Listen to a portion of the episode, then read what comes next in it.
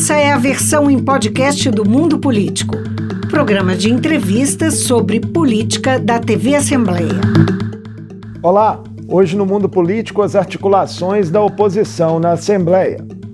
O grupo de deputados adversários do governo Zema se organizou em meio a um novo jogo de forças no parlamento e terá de lidar com uma base do executivo ampliada e disposta a fazer andar os projetos considerados prioritários pelo governador. Haverá resistência? Quais pautas despertarão maior atenção nas comissões e no plenário?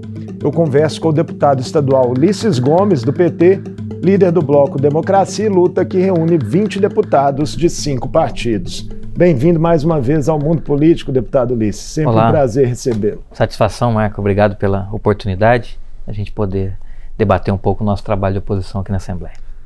Deputado Ulisses, a coalizão da oposição né, na Assembleia para a atual legislatura foi formada pelas federações PT, PCdoB e PV e Rede PSOL. Outras legendas chegaram a ser procuradas porque não foi possível ampliar esse escopo.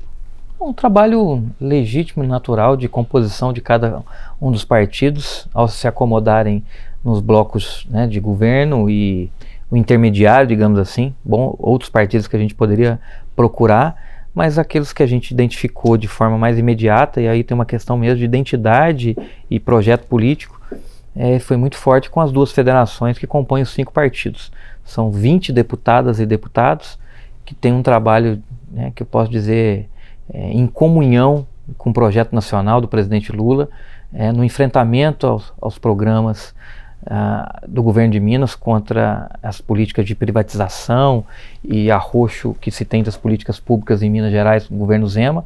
Então acho que é um processo natural, a gente tem muita convicção da ótima articulação que a gente fez, das conquistas importantes que nós tivemos como oposição, a começar na na eleição da, da mesa da, da Assembleia, seja na eleição do presidente Tadeu, seja na composição de duas vagas, é a primeira vez que a oposição tem duas cadeiras na mesa, com a vice-presidência da, da, da, da Assembleia mulher, né? Legislativa né? sendo uma mulher negra, primeira vez na história que isso acontece, Deputada seja ter Leninha. dois, ou seja ter uma mulher como a Leninha, é, pela experiência, a luta e trabalho que ela representa, com o deputado Betinho do PV. Então é uma, eu estou muito confiante satisfeito e confiante com o trabalho que a gente vai fazer em favor de Minas Gerais e daquilo que a gente acredita que é melhor para, para o nosso Estado. Ver o PSD, um partido que o PT apoiou na última eleição, né, se aliar à Zema e assumir inclusive liderança do bloco de base, foi uma decepção? Sem dúvida foi, é. E a gente tem que enfrentar isso é, na política, né? tentando, obviamente, a, no diálogo com o governo federal, compreendendo que é, a nível federal há uma, uma certa articulação, mas a nível estadual o partido optou em aliar com aquele que durante quatro anos eles confrontaram. Confrontaram, atacaram, apresentaram os problemas e, obviamente, isso vai ser base do debate nos próximos quatro anos.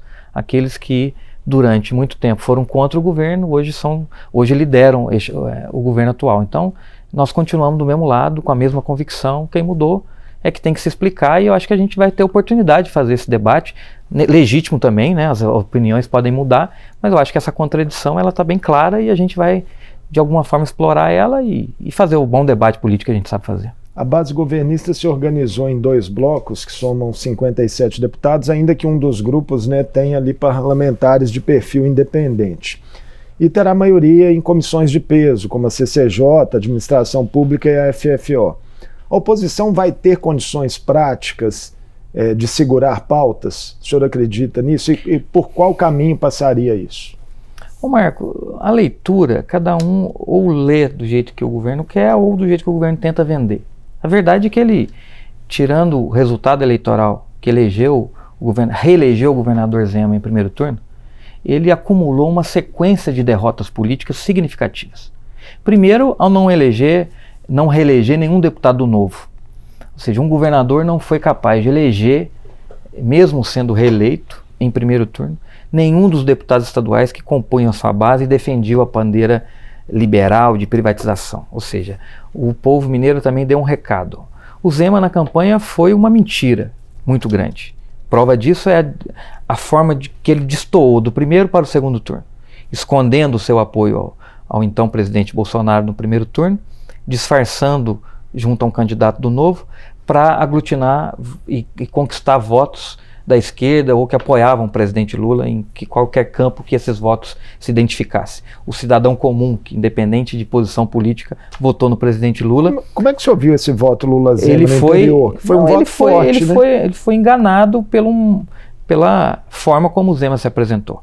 O Zema, candidato eleito no primeiro turno, não é o Zema é, militante bolsonarista do segundo turno que atacou o presidente Lula, que usou da máquina do Estado, cargos, troca, liberação de recursos, perseguição, é, acordo com prefeitos, usou da máquina para angariar votos para o então presidente da República, à época, o presidente Bolsonaro, e não conseguiu. Ele não conseguiu reverter o resultado que Minas deu a vitória para, para o presidente Lula. Então ele começa aí a mostrar quem ele era de verdade. Porque se ele faz isso no primeiro turno, ele não teria os votos daqueles que vo votaram para a mudança do país. Porque eles, o, povo, o povo de Minas escolheu o presidente Lula que, que, que venceu aqui em Minas Gerais. E boa parte destes eleitores também escolheu aquele candidato manso, que não atacou ninguém, que tal, tal. Não é o, não é o militante Zema que a máscara caiu e no segundo turno fez os ataques, provocações e tudo que ele fez na campanha usando a máquina pública. Porque se ele faz isso, ele não teria os votos deste eleitor é, digamos, lulista, ou que apostou na mudança é, a nível nacional do presidente Lula. Então, então ele vem, desde a sua então vitória, acumulando derrotas. A começar no segundo turno, é, na Assembleia Legislativa, não reelegendo nenhum deputado do Novo, não elegendo nenhum deputado federal de Minas Gerais pelo Novo. Né? E com isso é, mostrando que o voto foi personificado, ele não foi ideológico, ao contrário do que que ele tenta vender que ele foi eleito para um modelo privatista, um modelo liberal, o povo votou no Zema. E muitas das pessoas decepcionaram logo em seguida. E depois, obviamente, com isso, lança, tem toda uma, uma costura é, da disputa da, da presidência da Assembleia, lançando vários candidatos e sendo derrotados, sendo derrotado várias vezes.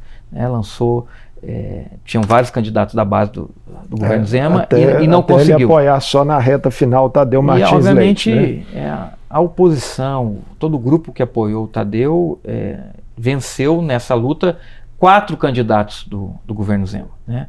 Eu acho que, dependendo da circunstância, nós poder, eles pod poderia ter uma vitória até no quinto candidato, mas optaram em não colocar o quinto candidato e aí a, a manifestar esse gesto de apoio e, obviamente, tentaram vender esse gesto de apoio não porque apoiavam, mas porque foram derrotados. Então a gente tem que ir compreendendo todo esse processo para ver de fato qual é, a qual é a composição de força aqui. Porque a outra derrota se dá exatamente nisso. Porque o que o Zema queria não era só ganhar a presidência, era fazer um bloco de 57. Ele também foi derrotado.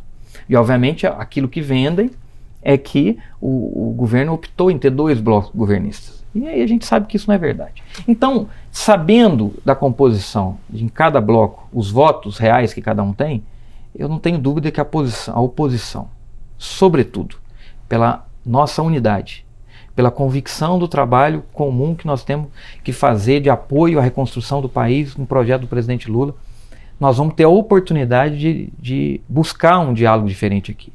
E é esse gesto que nós estamos fazer, procurando fazer. Fizemos na construção é, ao apoiar a candidatura do, do presidente Tadeu como um candidato autônomo, responsável, capaz de dialogar com todas as alas é. dentro da Assembleia e sinalizando isso para o governo. Dentro disso, líderes da base têm dito estar confiantes em uma relação mais amena entre executivo e legislativo do que foi nos últimos quatro anos, justamente até pelo perfil do presidente Tadeu, de diálogo, de estar, enfim, mais aberto a, a ouvir o executivo, a pautar propostas do executivo. O que lhe parece? Eu acho que depende do. Como é que eu posso dizer? Depende muito é, do objetivo e da forma como o governo vai tratar isso. Porque é muito fácil para o governo fazer o que fez também, jogar a culpa no ex-presidente Agostinho Quatrus. Sendo que quem não procurou, quem não dialogou, quem quis impor na minha opinião, e eu acompanhei isso ao lado do presidente como líder de minoria, sabendo aqui, foi o próprio governo, que não dialogou, queria impor, não cumpria os acordos tratados aqui na casa, né? uma casa que é feita do diálogo. Então, é, eu não tenho dúvida que esse processo de diálogo e construção sempre houve e haveria, não haveria de ser diferente com o presidente Agostinho. O Tadeu tem a mesma disposição que o presidente Agostinho teve. E o tom pelo qual ele vai começar, e eu espero que assim continue, vai depender mais do governo para com a Assembleia do que da Assembleia para com o governo. E a oposição não é entrave nesse sentido. Nós temos posições claras e tem que debater. Só não foi possível debater porque não há gesto do governo. Nós estamos voltando de uma agenda importante no governo federal. Pois é, vamos falar vamos sobre ela. dela depois. Mas antes vamos, de entrar agora, nela, em si, nela, podemos falar mas dela antes agora. de entrar propriamente nela, mas dentro dela, nós estamos há 60 dias do governo do presidente Lula. Não houve nenhum gesto de diálogo é, do governo Zema nesse sentido. Muito pelo contrário. As duas vezes, duas vezes que ele teve a oportunidade, junto com os governadores, de ir até o governo, ele voltou criticando. Ele voltou, voltou destoando daquilo que é, ele não deveria nem, nem, ter feito, então, que é ter ido. Porque só de ir, em tese, era um gesto de diálogo, mas vai, se cala e volta criticando, e você acompanha as redes sociais, olha a mentira que o eleitor talvez não acompanhe. Você pega as redes sociais dele, no dia das agendas, ele ignora. Quem, quem o segue, o seguidor do governador Zema, não percebe nada.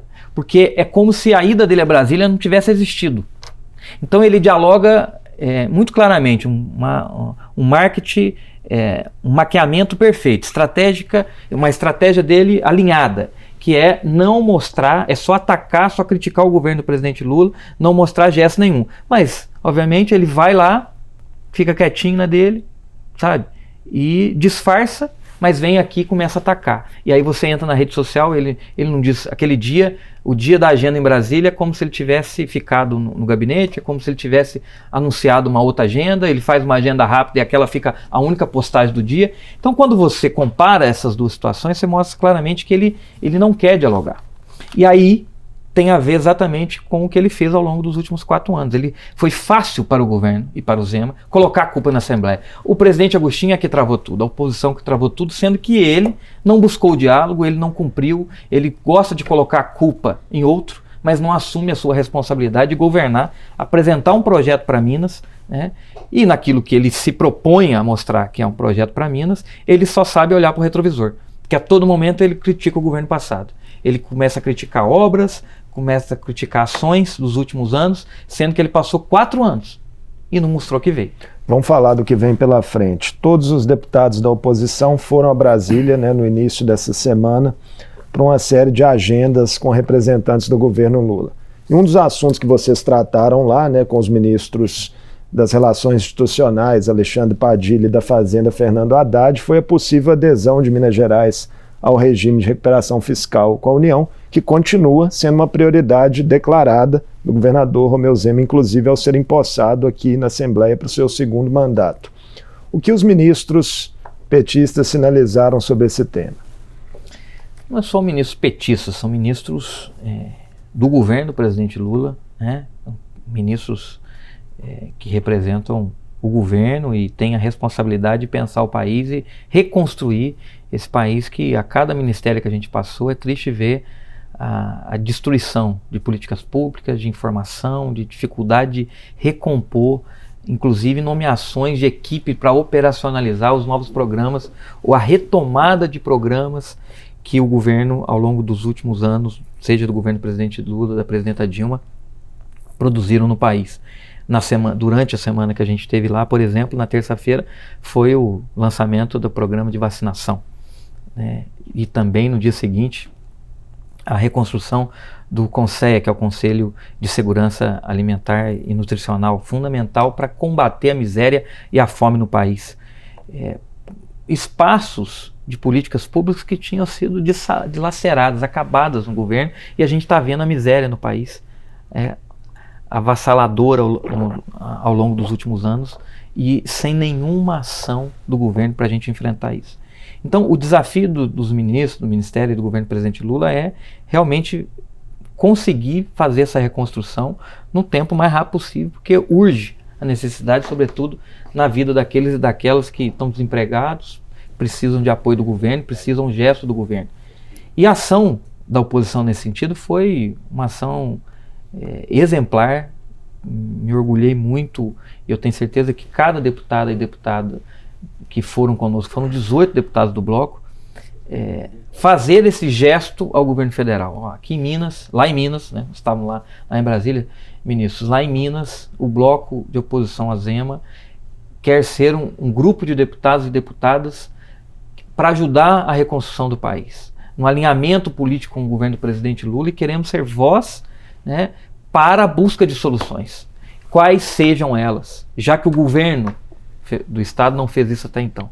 Então teve que ser a oposição ao governo a, a, em, em Minas Gerais, os deputados, a fazer isso que o governador já poderia ter feito, assim como outros governadores, inclusive sem problema de distinção de quem apoiou ou não. Governador de São Paulo, por exemplo, governador do Rio, por exemplo, o governador do Rio Grande do Sul, governadores que não são petistas, governadores que não são de esquerda, governadores que foram contra o presidente Lula, sabem que é, é a responsabilidade pública, republicana e democrática requer deles gesto de diálogo para resolver problemas e ajudar a construir o Estado que ele representa, que não é uma ilha. Minas Gerais não é uma ilha. Minas Gerais é um Estado que, inclusive, está no meio do, do quase no meio do nosso país, que precisa dialogar e precisa buscar alternativas. A então, discussão então, aquilo... sobre o regime de recuperação fiscal está parada nesse momento? Porque. Está parada nos dois viés. Está parada aqui na Assembleia, porque o governo não desarquivou o projeto, e... está parada no governo federal porque não houve ainda apresentação ou a busca oficial do governo. Parece que eles têm até agora o mês, dentro do mês de março, para apresentar essa proposta, que é exatamente o. E é a partir daí que o governo federal vai debruçar se debruçar sobre a nova realidade de Minas. Os jornais para compreender se Minas Gerais é. Atende ou não os critérios previstos na atual legislação, legislação né, é, dentro dos critérios, digamos assim, fiscais que fazem Minas enquadrar ou não no direito de pleitear o regime de recuperação. Os jornais chegaram a relatar uma fala atribuída ao ministro Padilha de que, nos termos anteriores do, do projeto de adesão de Minas ao regime de recuperação fiscal, não interessaria ao governo federal atual celebrar esse acordo. Isso procede? Isso procede, ele foi muito enfático nisso. Nós temos que compreender que a lei que cria o programa de recuperação fiscal, ela não é para Minas. É uma lei federal que oferece um programa e uma alternativa para todos os estados. Então, aquilo que a lei prevê, ele não pode mudar para um estado. Ela prevê para todos. O Rio de Janeiro assinou e o governador do Rio esteve lá na última agenda com o presidente Lula pedindo para rever, para flexibilizar, porque a proposta é muito ruim e não resolveu o problema do Rio de Janeiro. Isso está acontecendo no Rio Grande do Sul e agora parece que Goiás está querendo discutir também. Mas todos eles buscando um novo modelo, porque o modelo previsto na legislação é penoso ao Estado. E é isso que o governador está querendo aqui.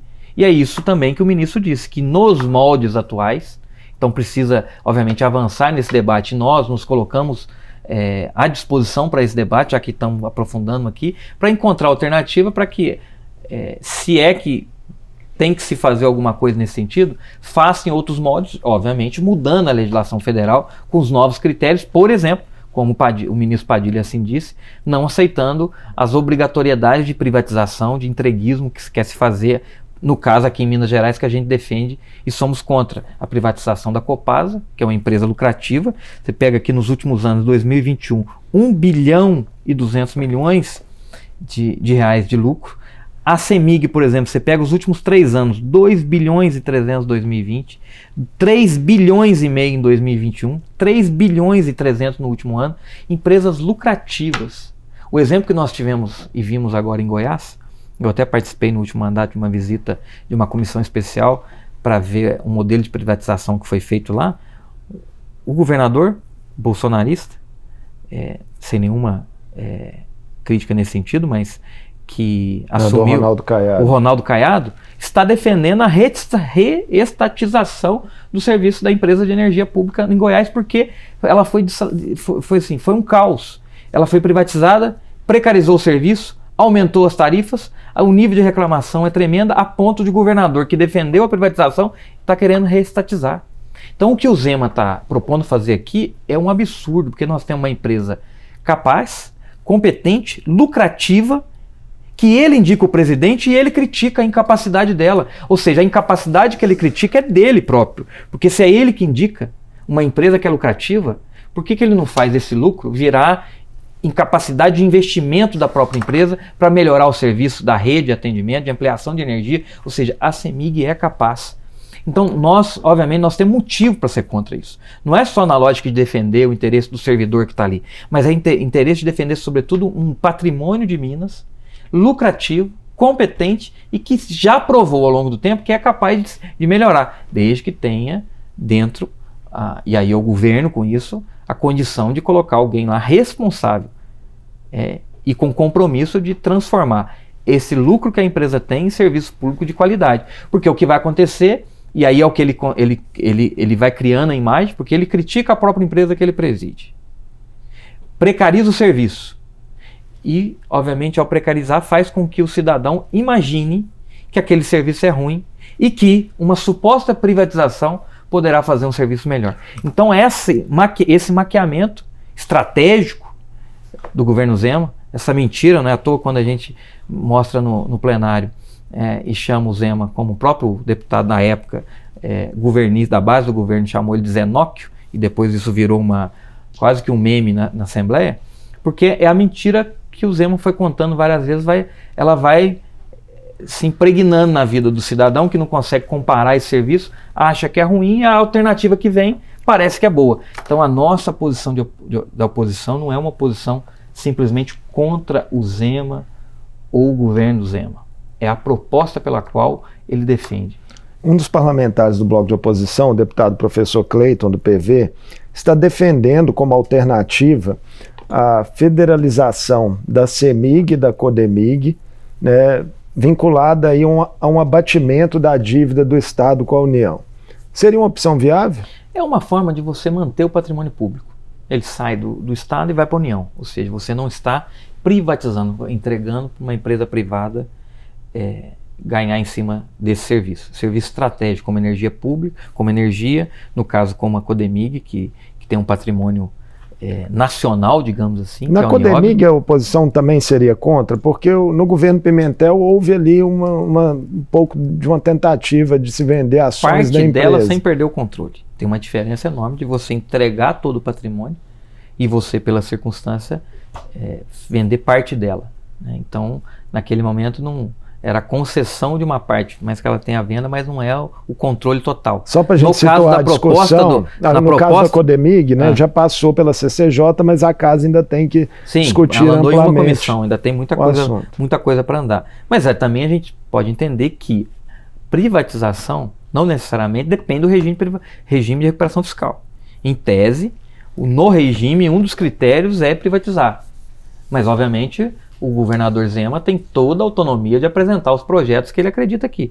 Ele não, também não pode esconder da população. Se ele quer debater isso, que ele apresente o projeto aqui na Assembleia, ou do regime, que ele tem que reapresentar, ou dos, dos, modelos de privatização que ele quer com cada uma das empresas, e nós vamos ter oportunidade de ao menos debater e aprofundar isso, sendo contra ou ele mostrando os motivos pelo quais ele quer fazer. O que, eu, o que a gente está mostrando, e, e, e obviamente discutimos isso junto ao ministro Padilha e também na Fazenda, com o ministro Haddad, é exatamente que nós somos contra esse modelo e que Minas, pelo fato dos últimos anos não ter pago a, a dívida com a União, né? essa dívida faz quatro anos que o governo não paga, mais é, de 40 bilhões. Ele guardou esse dinheiro por liminar. O aumento de arrecadação que o governo Zema teve em, de, em função do aumento do ICMS, na tarifa de energia, nos combustíveis, ao longo dos últimos anos, fruto do, do aumento que teve pós-pandemia. Tudo isso gerou um, um, aumento de arrecadação enorme em Minas Gerais, tendo superávit. Ou seja, Minas hoje não se enquadra mais nos critérios previstos na lei de responsabilidade fiscal. É por isso que a oposição insiste fiscal, tanto é, na questão do saldo bancário das contas do Estado, porque o Estado né, diz que tem uma dívida ainda em torno de 150 bilhões de reais, que seria um valor aproximado. Marco, eu fui protagonista aí. de uma briga na Comissão de Fiscalização Financeira e Orçamentária, da qual eu participei nos últimos anos e voltarei a ser membro agora, é, da busca dessa informação. A falta total de transparência do governo Zema no que diz respeito ao que seja simples. Poderia citar inúmeras outras informações que a gente não tem, mas uma delas, que é o saldo bancário. Quanto é que o governo do estado tem na conta do Banco Brasil, na Caixa Econômica e, no, e são três contas bancos, não vem o caso dos bancos, mas quanto tem nessas contas bancárias? que hoje compreende, pelo nosso levantamento, algo em torno de 26 bilhões de reais. Essa lógica privatista, que a sua empresa, seu dinheiro, se você quer guardar, quer viver de juros, quer investir, é uma coisa. No serviço público, ele tinha que compreender que se é que existe uma comparação entre lucro e o serviço público, o lucro no máximo aqui na vida pública tem que ser comparado em bons serviços prestados, não é em dinheiro guardado. Queria rapidamente só uma palavra do senhor sobre o desenho final das comissões. A oposição ficou com maioria em quatro delas, né? Educação, Direitos Humanos, Cultura e Participação Popular. Qual a importância desses colegiados para as discussões que o grupo pretende protagonizar? A oposição vai presidir sete comissões e, como você disse, das sete, quatro delas nós vamos ter maioria. Mesmo onde a gente não tem maioria ou não preside, nós temos participação para fazer o debate daquilo que a gente acredita, o enfrentamento e a contribuição democrática do nosso papel né, de, de contrapor o governo ou mesmo participar da construção, apoiando propostas importantes para Minas Gerais. O grande papel, a importância estratégica é exatamente você ter autonomia nessas comissões é, seja temática no caso da educação, mas no caso da participação popular, você ter a amplitude de ouvir a comunidade e conduzir aquele processo, e no caso da, da comissão de assuntos municipais, é alternativo de você trazer, e esse é o nosso interesse, já conversando muito com o presidente que nós indicamos, o deputado, desculpa, o deputado Cristiano, é exatamente trazer programas e propostas do governo federal numa comissão que é ampla, tudo que se vai fazer em política pública do governo federal, ele vai acontecer na cidade.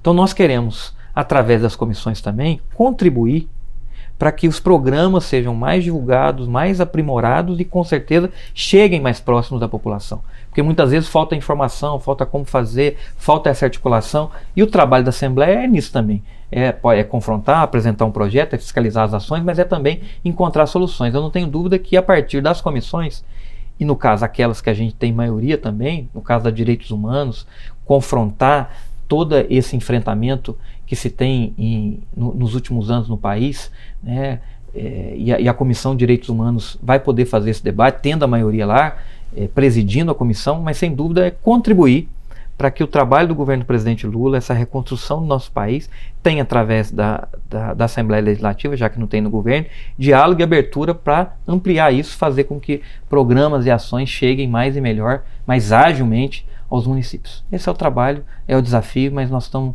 muito esperançosos e dispostos a enfrentá-los. Muito obrigado por participar conosco mais uma vez no Mundo Político, deputado. Conte conosco, sucesso aí, um abraço. Obrigadão.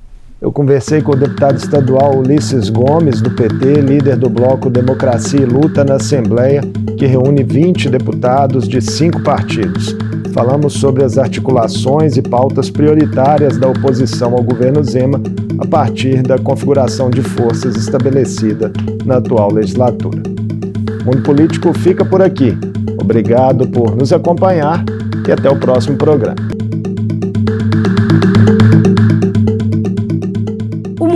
Político é uma realização da TV Assembleia de Minas. A apresentação é de Marco Antônio Soalheiro. Edição de áudio, Tarcísio Duarte. Produção de Tayana Máximo e direção de Vivian Menezes. Você pode seguir o Mundo Político nos principais tocadores de podcast. Assim você não perde nenhuma edição do programa. Para ver essa entrevista e outros conteúdos da TV Assembleia, acesse almg.gov.br/tv.